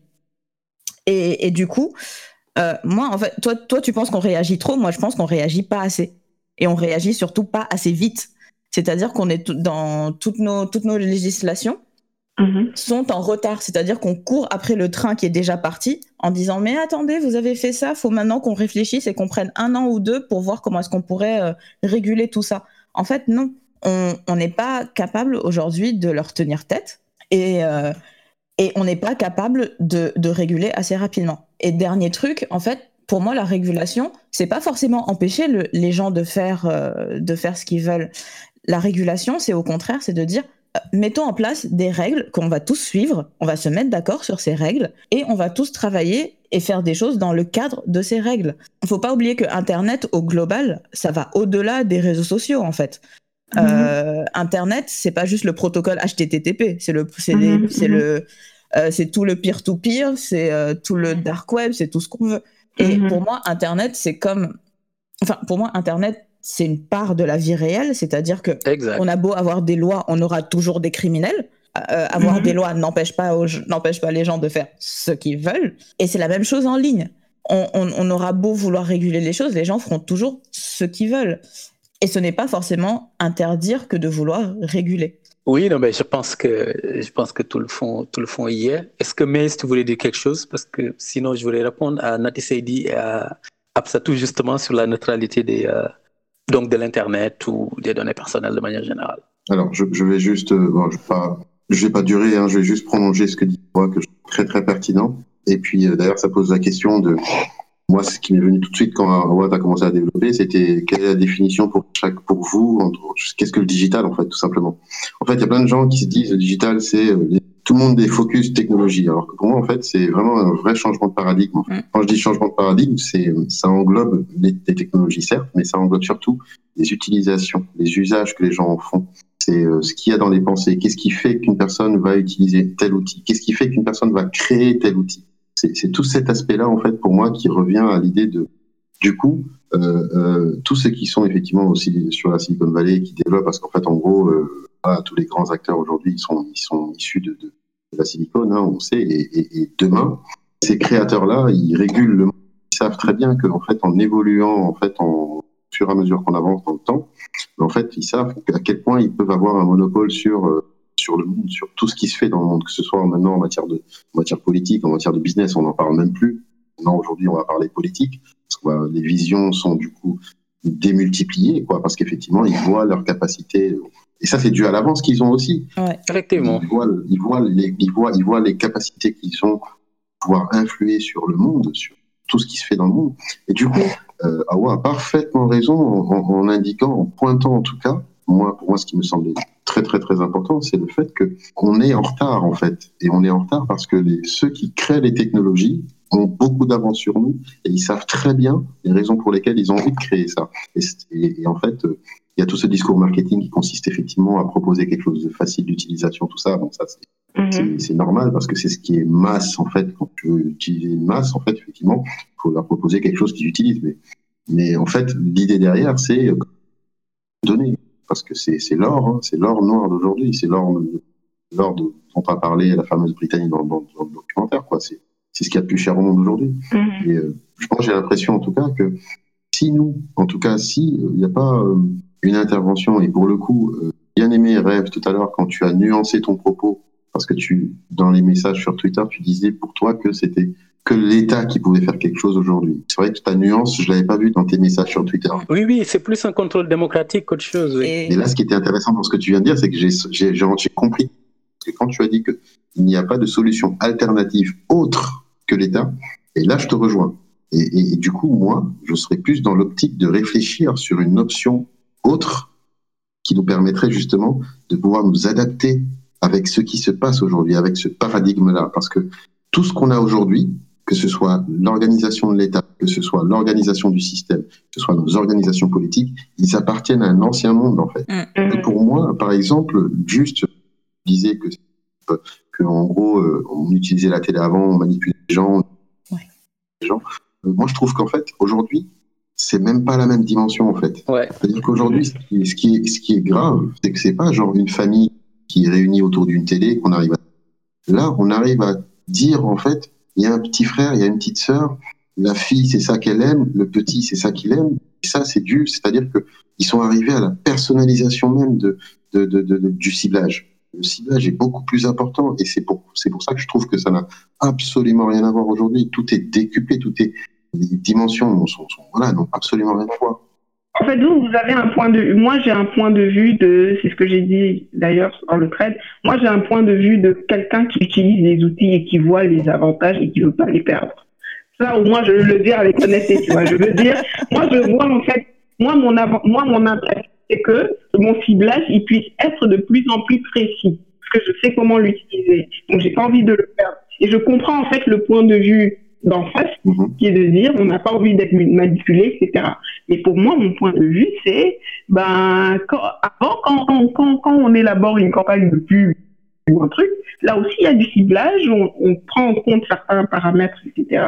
Mais aujourd'hui, les paramètres sont beaucoup plus précis. Oui, mais euh, en fait, ça, je le comprends euh, totalement. Mais ce que je disais tout à l'heure, c'est ça. Ce n'est pas parce que effectivement euh, il y a une certaine utilité que c'est souhaitable forcément. Mais il ne s'agit pas d'interdire non plus. Il ne s'agit pas d'interdire, mais il s'agit d'encadrer. Et là, là où je voulais justement en revenir, et d'ailleurs c'est sur le même point, c'est la façon dont, dont c'est présenté comme un outil qui serait en soi neutre et que dont l'impact ou les effets ne dépendent que des intentions euh, de leurs utilisateurs, en fait, c'est aussi quelque chose qui est très parcellaire. Ça ne, ça ne, ça ne recouvre pas l'ensemble de la dimension de la gestion des données personnelles. Par exemple, euh, mm. Aujourd'hui, euh, par exemple, Cambridge Analytica, il fonctionne sur, des, sur ce qu'ils appellent de l'intelligence artificielle, mais en fait, c'est du, mm. du machine learning. Mm. Donc, Et en réalité, le machine learning, la plupart du temps, les algorithmes, comme les algorithmes ce sont des algorithmes autocorrectrices, Mhm. en réalité, ils ne maîtrisent pas forcément ce qui est à l'intérieur de l'algorithme. Et comme les algorithmes fonctionnent sur des datasets, donc sur des, sur des bases de données qui sont déjà générées, donc euh, Cambridge Analytica ne fait pas de, ne, ne fait pas de la, De la création de données, ouais. Exactement. C- en fait, ils ne, ils ne présagent pas, ils, ils font des, des, des prédictions statistiques. Donc, ils ne sont pas là pour, pour euh, li- lire, lire l'avenir en réalité, mais en réalité, ils lisent le passé pour pouvoir inférer des, des, des comportements futurs. Sauf que pour lire le passé, il faut disposer du passé. Donc, ils vont collecter des données personnelles et à partir de ces données-là, avec les algorithmes, donc avec les différentes méthodes, c'est du, c'est du, euh, des neural networks, donc des, des, des, neuro- des- des réseaux de neurones ou euh, donc du machine learning, ils peuvent ensuite créer des prédictions. Mais ce qu'on oublie, c'est que dans, les- dans la façon dont euh, de collecter les données, il peut y avoir ce qu'on appelle des biais, en fait. Bah ouais. Si, par exemple, et, euh, et, et je trouve qu'on s'est un peu enfermé d'ailleurs sur, euh, sur The Great Hack et sur l'utilisation dans les campagnes électorales, mais il se trouve que aujourd'hui, les, les données personnelles sont utilisées dans le cadre justement de la legal tech, aussi bien dans la justice prédictive que dans la police prédictive, d'essayer de, de- Ouais, de- exactement, exactement. d'in- d'in- d'influencer donc les politiques criminelles, les politiques de justice, etc., par des, des, des données issues de l'historique des, euh, des condamnations, de l'historique des enquêtes, etc. Mais prenez un exemple comme les États-Unis. Il y a eu des tests qui ont été faits euh, à New York et Mm. ils se sont rendus compte que les algorithmes de police prédictive envoyaient les patrouilles de police dans les zones euh, où il y avait majoritairement de noirs parce que les noirs sont Mhm. majoritairement ceux qui sont arrêtés. Ouais. Quand tu lis les données, tu te rends compte que objectivement dans les données, donc dans les bases de données des polices, euh, les, les, les arrestations et les gardes à vue, les PV, il y a majoritairement des zones de pauvres et des zones de noirs ou des zones de latinos. Il se trouve qu'à New York, il y a beaucoup plus de noirs et de latinos que de latinos. Donc, en fait, si la politique policière ou la politique pénale ou la politique judiciaire se fonde sur ces données-là, ils vont oublier que le système lui-même a un biais qui est que les policiers vont par défaut vers les noirs. Donc, les noirs sont plus susceptibles d'être arrêtés que les blancs, alors que statistiquement, par exemple, dans l'usage des drogues, bah, les blancs les utilisent au moins au même niveau que les noirs. Donc, en réalité, même quand l'autorité politique ou l'autorité policière ou, en l'occurrence, une entreprise est bien intentionnée, l'outil en soi peut intégrer des biais qui, si elles ne sont pas prises en compte, peuvent conduire à perpétuer des, des, des, des dominations, des oppressions qui existent déjà dans la société. Et on Mhm. se retrouve vers ça. Parce qu'en parce qu'en réalité, pour, pour, pour aller un peu plus vite, on s'est rendu compte que les outils d'automatisation, donc de la décision à partir de... Là, tu, juste, je précise le point, tu parles du logiciel Compass. hein. Ça s'appelle Exactement. Compass hein, à New York. hein.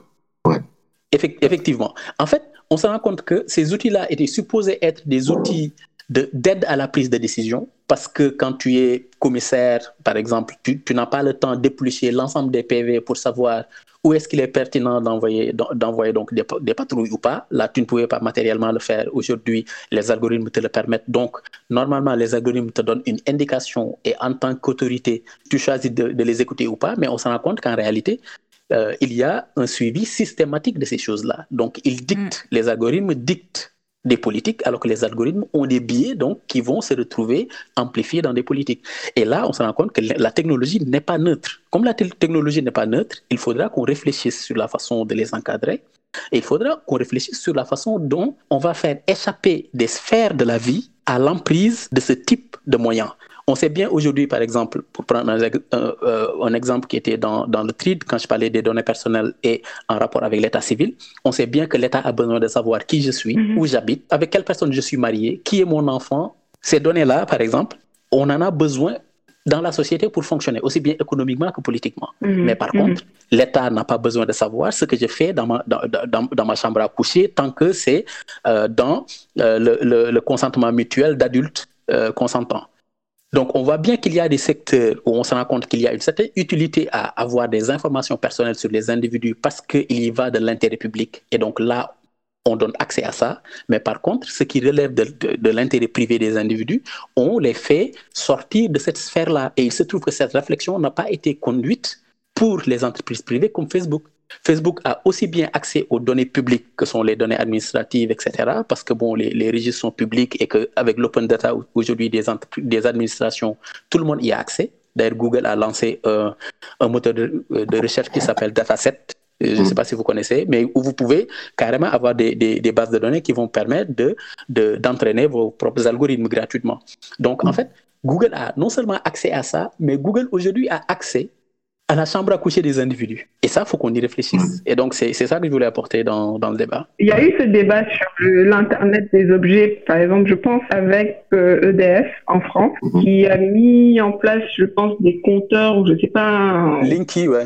Ouais, les compteurs Linky. Oui, je pense que c'était Linky, qui permettaient de savoir euh, les heures d'utilisation, euh, les heures à laquelle il y avait un pic de consommation, etc.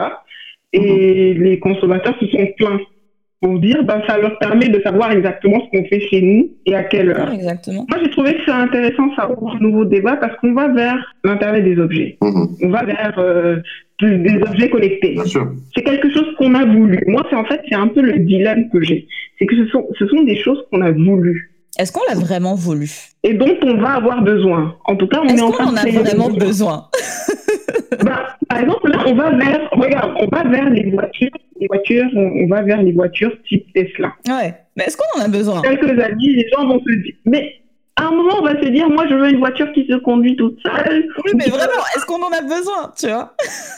On crée des besoins. Ça, ça a toujours été la société. On est en train de créer des besoins. On crée des besoins, c'est ça. vous savez que moi, je trouve qu'en fait, l'être humain a toujours tout fait difficile, de façon difficile, et je trouve que la technologie va lui permettre finalement bah, en fait, de, de, ne, presque plus rien faire, de se focus là où il n'a pas encore creusé en fait euh, des possibilités, à savoir le cerveau. Je trouve qu'aujourd'hui, en fait, euh, c'est vrai que je comprends la population, en tout cas, euh, qui ont ce raisonnement de se dire, bah, en fait, est-ce qu'on a, a, besoin de cela? Mais en fait, je suis en train de me dire, est-ce que à la base, est-ce qu'on a besoin d'apprendre à conduire quoi? Est-ce que justement la technologie, est-ce qu'elle prend le raisonnement inverse? En fait, prenons deux secondes le raisonnement inverse et, et demandons-nous aujourd'hui, limite tout ce qu'on fait en réalité dans notre quotidien, si on pouvait s'en passer et se focus sur autre chose, est-ce que ce serait pas encore mieux Quelle expérience de vie aurions-nous aujourd'hui? Est-ce que la vie aujourd'hui, euh, euh, enfin bref, je veux dire là, on va, on va vraiment loin. On va Non, mais c'était, oui, c'était super intéressant ça. Là, tu vas réveiller euh, l'anticapitaliste en moi. Hein. Le travail, euh, c'est la servitude. Nous n'avons pas besoin de travailler. Voilà, on est d'accord. ouais, est-ce que, est-ce que je peux juste euh, répondre, revenir, répondre juste par rapport à certains points qui ont, qui ont été mentionnés? Et c'est très très très pertinent. En fait, moi, là où je suis pas d'accord avec vous, mhm. avec Rêve et comment ça s'appelle, Hawa? À, mhm. à, la base, hein, à la base, à la base, on dit Facebook à la base, c'était pour connecter des personnes avec lesquelles on n'était plus en relation. Donc, ça nous a permis de retrouver nos anciens camarades de classe, vous voyez, des mmh. anciennes connexions. À la base, c'était ça Facebook. Hein? On est tous, on est tous d'accord sur ça. Donc, c'est un outil qui permettait de mettre en connexion des gens qui s'étaient perdus de vue. C'est un outil qui permettait de mettre en connexion les gars de l'université d'Harvard. Mmh. Donc, l'université Harvard. Mmh, c'est ça. Ouais. Ça, c'était à, la base, à la base, à la base, à la base, c'était un outil pour noter des meufs. Les mecs étaient en mode, elle est bonne, elle est pas bonne. oui, si, on va, si, on va, loin, oui. Si on ah va loin, oui. Ouais, si on va loin, d'accord. c'est vrai que j'avais oublié cet aspect-là. Mais c'est ça que je voulais dire. Aujourd'hui, si on prend WhatsApp, c'était genre, OK, moi je suis en France, ça, ça m'aide à communiquer avec les gars de ma famille à Dakar, etc. Maintenant, là où ça devient intéressant et là où c'est très, très important de contextualiser aussi, c'est que ce sont des outils qui ont été créés pour telle ou telle activité. Et entre-temps, d'autres personnes ont utilisé ces outils pour faire autre chose. Donc, si je prends l'exemple, par exemple, de Facebook, nous, on a utilisé les réseaux sociaux pour faire un monitoring de l'élection présidentielle au Sénégal en 2010. Alors que c'était pas du tout, en fait, euh, c'était pas pensé comme ça. On a vu le printemps arabe où les gens, c'était les jeunes qui se lèvent tout le temps, mais ce n'était pas dans les fonctionnalités de base de Facebook. Hein. Aujourd'hui, personne d'entre nous, quand on crée notre compte, on s'est dit qu'aujourd'hui, telle ou telle personne va me dire, OK, on en a marre de tel président, est-ce qu'on peut descendre dans la rue pour mettre la pression? À la base, personne d'entre nous, je pense, aurait vu cet aspect-là de cet outil. Mhm. Mais je pense qu'à l'origine, eux, quand ils ont créé l'outil Facebook en lui-même, il n'y avait pas tout cet aspect de commercialisation des données. Je pense que c'est venu par la suite de se dire ah mais en fait on a tous ces gens-là sur notre plateforme, ils se partagent des informations et surtout, ils n'ont pas lu les CGU. Donc en fait, euh, on peut s'amuser avec tout ce qu'ils postent sur la plateforme. Non, moi, ce que je veux dire, fait, c'est c'est là, où- c'est là où ce que dit Nati. Ouais, ce que je Ah, voulais dire, en fait, ouais, la, la, la, la demande, elle vient pas forcément euh, des, des tech guys. Hein.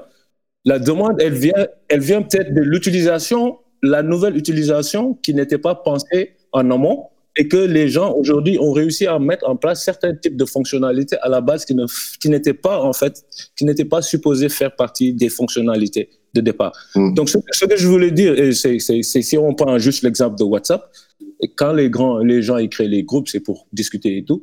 Mais quand aujourd'hui un média s'est dit, par exemple au Sénégal, parce que par exemple on a cinq cafés actu au Sénégal, moi j'ai toujours l'habitude de conte- contextualiser. Mhm. On a cinq cafés actu qui s'est dit, ok, les gens sont analphabètes, ok, les gens ont du mal à avoir, euh, comment ça s'appelle euh, C'est quoi, c'est quoi Café Actu? Cinq cafés actu, c'est un média en fait qui diffuse des informations uniquement sur WhatsApp. D'accord, ok.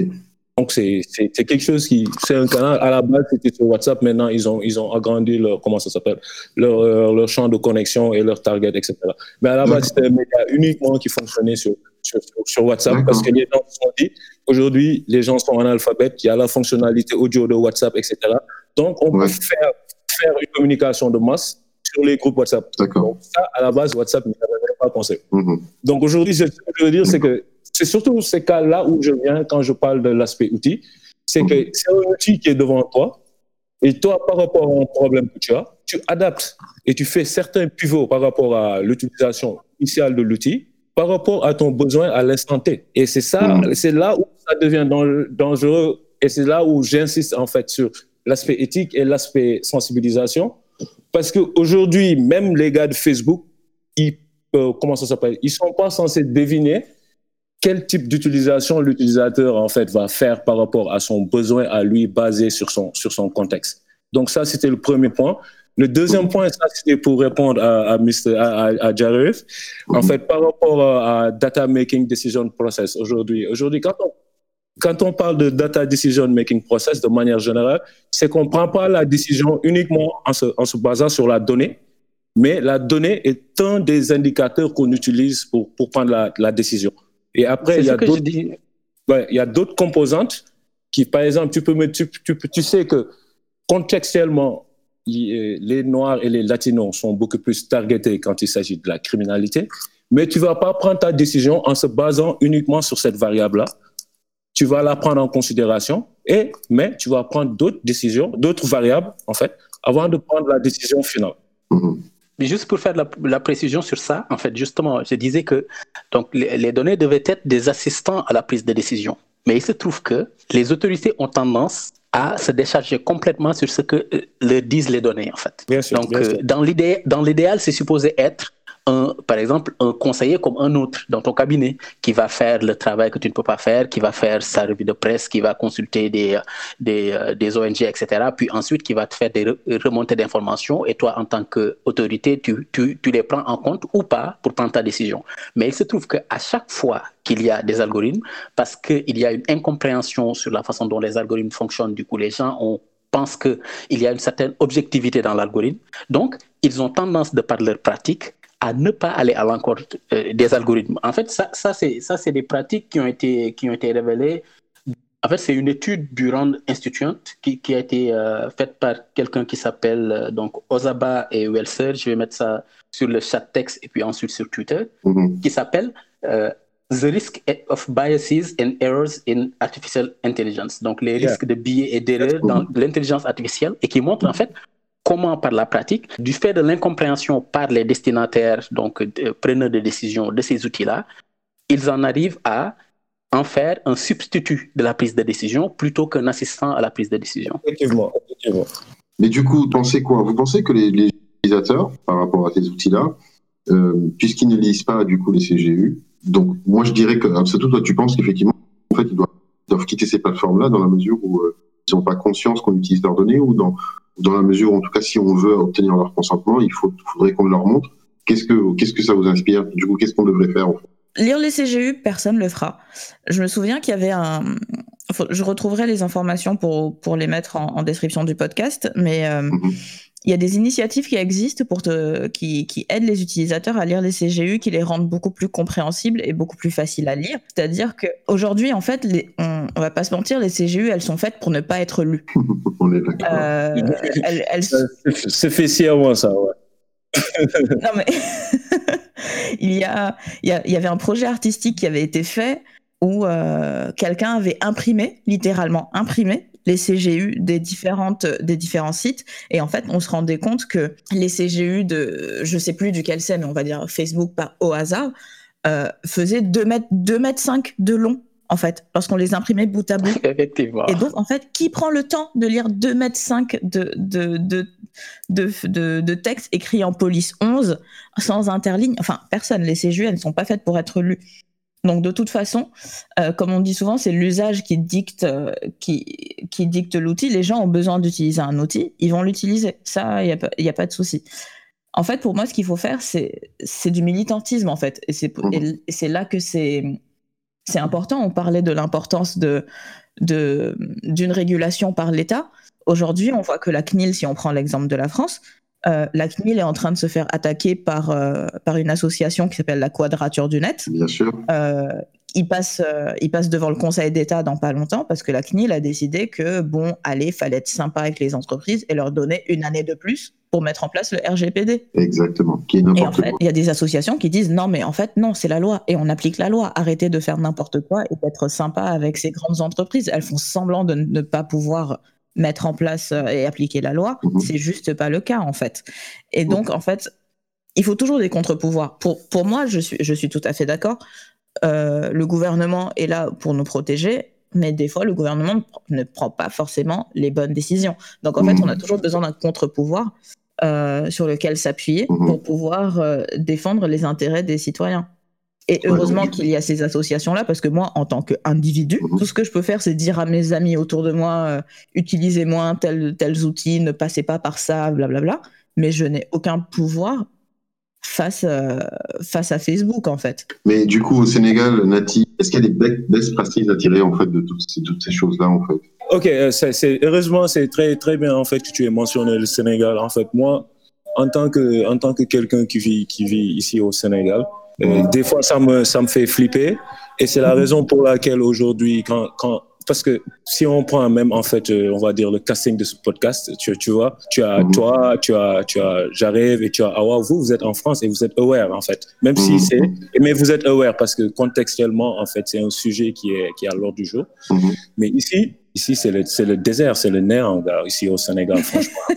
de, manière, de, de, manière, générale, hein, de manière générale, aujourd'hui, les gens ils se posent pas ces questions. On a, on a la CDP, la Commission des données personnelles. Ouais, ouais vous avez vu, hein Ils ont de très bonnes intentions, mais sans vouloir leur manquer de respect. Les gars, c'est des, des, suiveurs, hein, c'est des suiveurs. Ils, ils font pas de scénario, ils font pas de projection par rapport à l'utilisation des données à notre contexte actuel, nous, chez nous, à Dakar et en, Afrique. Et ça, en fait, c'est là où c'était la seconde question que je voulais vous poser à vous. En fait, nous, aujourd'hui, on a un problème, c'est que on a une utilisation qui est un peu différente au Sénégal, en Afrique, que ce soit soit des réseaux sociaux ou que ce soit soit de la technologie de manière générale, qui est un peu différente en fait des grandes puissances ou des grandes métropoles, etc. Parce que eux, ils ont d'autres réalités, ils ont une plus grande masse, ils ont comment ils ont d'autres types de policies qui ont été mises en place. Mais ici, comme je l'ai dit, c'est un peu le néant. Et comme mhm. j'ai bien aimé quand, quand j'arrive euh, rappeler aujourd'hui, en fait, au sommet de la pyramide technologique, c'est toujours l'État. Hein. C'est l'État qui a mhm. une politique claire, qui est censé mhm. mettre en place des politiques de régulation, qui est censé mettre en place des campagnes de sensibilisation, qui est censé aujourd'hui mettre en place, euh, qui est censé connaître les différentes parties prenantes aujourd'hui, parce que la technologie, il y a plusieurs parties prenantes. Il y a l'État, il y a l'opérateur, tu vois, il y a les utilisateurs, il y a les gars qui ont des e-services, il y a des gens qui font du e-commerce. Il y a plusieurs parties prenantes. Mais aujourd'hui, déjà, rien que les réunir sur la même table et faire une projection et essayer d'imaginer plusieurs types de scénarios par rapport à notre réalité et par rapport à là où la technologie, de manière globale, elle va aller peut-être d'ici cinq ou six ans, c'est très, très, très, c'est très, très, très compliqué. Et pour nous, aujourd'hui, par exemple, pour les gens comme nous, en fait, qui sont un peu aware ce qu'on essaie de faire, mhm. c'est les plaidoyers envers les, envers les citoyens. C'est pour cela que j'insistais euh, avec Awa quand je lui disais que, certes, on parle, on parle euh, des tech guys, mais nous, chez nous, c'est différent. Les gens, ils sont analphabètes, tu vois. Les gens, ils n'ont pas, ils ont pas un niveau. Bon, c'est pas pour gens caricaturer, mais c'est en termes factuellement parlant. Mmh, J'ai compris. Ils ont des, ils font pas du critical thinking, tu vois. Ils vont pas loin par rapport surtout à cet outil, tu vois. Donc aujourd'hui, c'est pour cela que nous, on, on veut carrément aller vers les utilisateurs. On leur dit pas allez lire les CGU. On leur dit, par exemple, voici ce que vous risquez en faisant ceci, en faisant cela, etc., etc., etc. Aujourd'hui, nous, franchement, ici au Sénégal, et peut-être je pense en Afrique de manière générale, les gens ils sont vraiment pas aware parce qu'ils savent pas qu'il y a tout cet aspect background de la technologie qui fait qu'on donne nos informations à qui à n'importe qui. Et à la deuxième chose, c'est ces multinationales aujourd'hui qui sont là à Dakar ou en Afrique, Mhm. qui viennent, qui récupèrent nos données et qui ont des serveurs peut-être, mec, je sais pas, à Londres ou aux States, et on ne sait pas qu'est-ce qu'ils vont faire de ces données dans, dans 5 ou 10 ans. C'est clair. Donc, Ouais. Et l'État ne pose pas ce problème-là. Moi, je vais être un peu plus nuancée. Parce que, bon, je pense que même, je pense que même en Europe ou aux États-Unis, etc., la majorité de la population n'est pas forcément euh, éduquée. Ah, c'est sûr. Dans la majorité de la population n'est pas éduquée. Mais les gens qui sont dans l'écosystème, qui évoluent dans l'écosystème, ont une meilleure compréhension. C'est pour ça qu'on est là aujourd'hui en train d'en parler.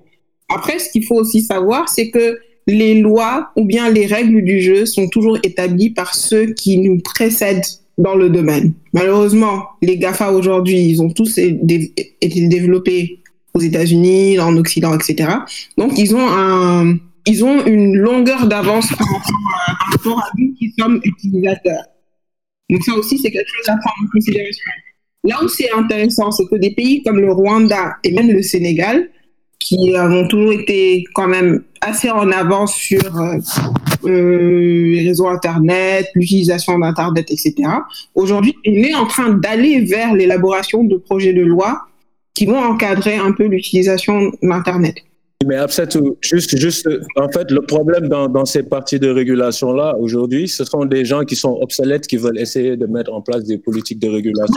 C'est ça le problème. C'est de manière générale. Hein. Non, non, non. Par contre, là, tu vois, moi, je préfère pas faire ce, ce procès d'intention. Pourquoi? Parce que bon, j'ai participé quand même à pas mal de, de, de cas de réflexion. Il y a eu le, euh, il y a eu le- les concertations sur, euh, c'était les journées d'économie- l'économie numérique.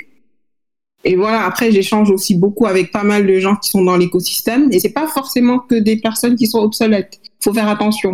C'est juste que, effectivement, les choses ne vont pas assez vite, ou bien on voit pas l'évolution euh, assez rapidement, mais on a des gens quand même assez pointus sur ce, sur ce sujet-là qui sont en train de faire des choses. Et quand je dis obsolète, excuse-moi de te couper, juste peut-être que c'est vraiment un mauvais mot. hein. Ce que je veux dire de manière générale, aujourd'hui, si tu as un gars, en fait, un juriste qui est né en 1970, et qui n'a jamais utilisé la technologie et qui est censé écrire des policies sur la technologie, c'est compliqué, Absato. Pas forcément. Bon, après, moi, je préfère ne pas, tu vois, faire de jugement, de, voilà, de juger le, les capacités ou les, habiletés Bah, après- de, de- Après, après tout, là, là où, là où je rejoins Nati, ça rejoint ce que je pense, c'est que, en fait, on est dans un nouveau paradigme C'est ça. et que les gens, en fait, qui effectivement créent des lois pour l'ancien paradigme, en fait, ne pourront pas créer celles du nouveau. C'est sûr. Bon, après, c'est dommage qu'on n'ait pas eu, tu, vois, qu'on ait pas eu des gens qui sont dans le, qui travaillent dessus. Peut-être que ça aurait donné un- une autre perspective. Mais ce que je trouve, moi, en tout cas, qui est encourageant, c'est qu'aujourd'hui, on va vers l'élaboration de lois. Mhm. Et de lois, c'est pas, ça se fait pas dans le vide ou dans rien. Il y a beaucoup de retours d'expérience, il y a beaucoup d'études, de cas, il y a beaucoup de, de choses qui rentrent en jeu. C'est plutôt que de d'avoir un point de vue pessimiste. Moi, j'aurais plutôt une approche participative par rapport à ça. J'aurais dit, OK, comment je peux participer à la réflexion? Et aujourd'hui, on a quand même des cadres qui existent. Et il y a le, comment il s'appelle, Optique, Mhm. qui est là, qui est quand même un cadre quand même assez dynamique. Et l'État aussi est en train de faire des choses. On a un ministère dédié aujourd'hui. Mhm. Donc, c'est autant de cadres qui permettent au moins de donner des inputs, de dire, voilà, moi, j'ai des inquiétudes par rapport à ça. Peut-être que la ministre n'est pas forcément au courant ou bien les gens qui sont autour ne sont pas au courant. Mais si on apporte l'information ou qu'on apporte des, euh, des propositions, voilà, elles seront prises en compte. je crois qu'on va terminer sur ces belles paroles parce que sinon ça va être très très compliqué. Voilà, là, on serait déjà plus du double qu'on avait prévu. Mais c'est génial, ça, ça témoigne aussi de, voilà, de, de l'énergie qu'il y a dedans, du dynamisme et puis surtout de la pertinence du sujet. Quoi. Et, bah, écoutez, moi, je, voilà, je vous remercie beaucoup de votre participation. Merci. Merci à vous. Hein. Merci et bonne, bonne continuation. Ça, c'est des initiatives qu'il faut, qu'il faut encourager. Donc, merci, merci, franchement, merci, merci de nous avoir donné l'opportunité aussi de discuter de ce sujet qui est très, très, très important pour nous. Voilà, c'était le premier épisode de la saison. Merci de nous avoir écoutés. Nous espérons que le sujet vous a plu et vous donnons rendez-vous le mois prochain pour un nouveau débat avec de nouveaux invités. Donc voilà, merci d'avoir écouté The Québec Talk et on se dit à très très vite